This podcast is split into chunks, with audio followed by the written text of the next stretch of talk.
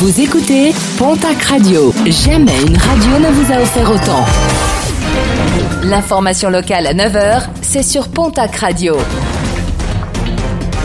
Bonjour Jean-Marc Courage Sénac. Très belle matinée. Incendie dramatique déploré lors de la nuit de Noël au nord-ouest des Landes à quelques heures d'intervalle. Une octogénaire a trouvé la mort dans l'incendie de sa maison à Pontinx-les-Forges. Un septuagénaire a également été tué dans l'incendie de sa caravane à Mimizan.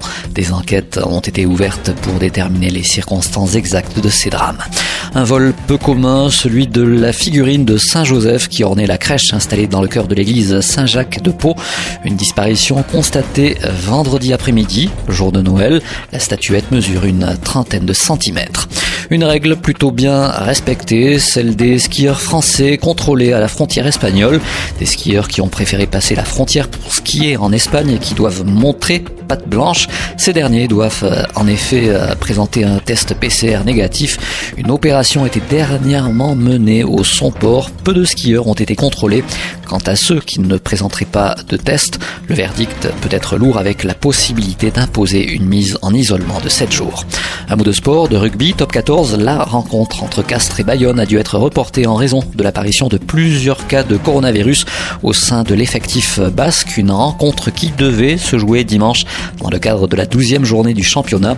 Au moins trois joueurs de l'effectif bayonnais ont été décelés positifs, contamination qui pourrait être consécutive à la rencontre de Challenge Cup face à Leicester. L'effectif britannique doit en effet faire face à une vague de coronavirus au sein de son équipe. En revanche, la rencontre entre la section paloise et le stade français a bien pu se tenir hier, et cela malgré un retard dû à la tempête Bella et une victoire pour le club béarnais. Les rugbymen de la section paloise s'offrent une victoire sur le fil 29 à 27 face à leurs homologues franciliens. Et puis le Pays Basque à la télé, le film 100% bio, nouvelle comédie de Fabien Oteniente sera diffusé le 5 janvier prochain à 20h50 sur France 3. Une fiction dont le tournage a été en grande partie effectué à Bidart.